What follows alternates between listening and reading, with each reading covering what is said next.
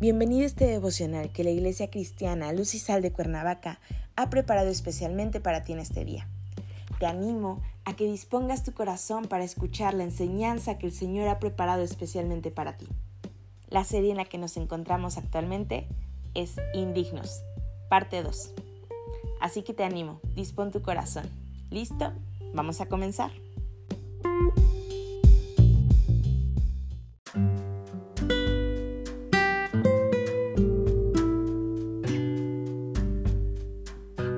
Hola, ¿qué tal? Es un gusto saludarte en este día. Bienvenido. Nuestro tema de hoy es Filemón. Hoy te voy a pedir que tomes tu Biblia y me acompañes a Filemón 1, versículos 10 al 12. La palabra del Señor dice, Te ruego por mi hijo Onésimo, a quien engendré en mis prisiones, el cual en otro tiempo te fue inútil, pero ahora a ti y a mí nos es útil, el cual vuelvo a enviarte, tú pues recíbele como a mí mismo. Filemón es una carta del apóstol Pablo que dirige un cristiano llamado Filemón. Como podrá verse, este es un buen ejemplo de que el apóstol Pablo sabía escribir cartas y sabía cómo pedir un favor. Filemón había tenido un esclavo llamado Onésimo que tiempo atrás se había escapado. Tiempo después, Pablo conoció a Onésimo en la cárcel, le habló de Jesucristo y Onésimo llegó a ser cristiano y se convirtió en un compañero muy útil para el apóstol Pablo.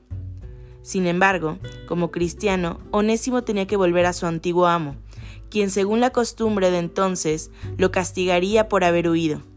Pero Pablo le hace ver a Filemón que ahora Onésimo no es un esclavo más, sino un hermano en Cristo, y que debe tratarlo con amor.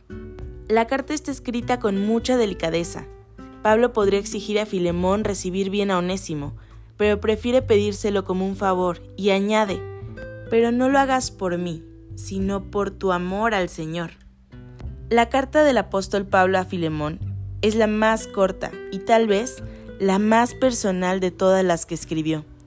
Se trata de una ópera prima de la diplomacia y tacto. Después de que Onésimo, el esclavo de Filemón, huye tras haber cometido un grave error, y se encuentra con Pablo, a éste le parece bien interceder por la reconciliación entre Onésimo y su amo. Es entonces que él escribe una carta al amigo Filemón, pidiéndole que perdonase al esclavo fugitivo. Onésimo llevó la carta personalmente y Filemón debe de haber accedido al pedido, pues le permitió volver. Esa breve carta nos recuerda el amor de Dios, que nos perdonó y nos aceptó por la intermediación de nuestro amado Señor Jesucristo. Cuando Onésimo regresó, ya no era un esclavo de Filemón, sino un hermano en Cristo. La tradición cuenta que Filemón liberó al antiguo esclavo y lo envió con Pablo, que todavía se encontraba en la prisión romana.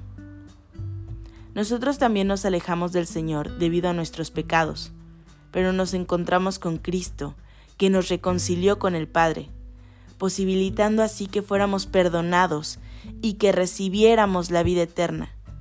Ante un amor tan grande, debemos aspirar a que nuestra vida esté enteramente dedicada a la gloria del Señor Jesús. Padre Celestial, te damos gracias, Señor, esta mañana, porque por medio del sacrificio precioso de nuestro Señor Jesús en la cruz es que hoy podemos acercarnos confiadamente al trono celestial. Señor, permítenos tener la misma misericordia que tú has tenido con nosotros y que pongas en nuestro corazón, Señor, siempre esa capacidad de perdonar y dar amor. En Cristo Jesús oramos. Amén.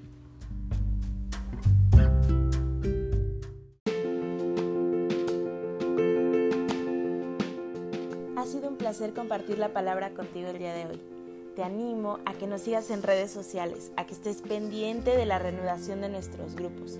No te olvides, conecta con Dios. Nos vemos aquí el día de mañana.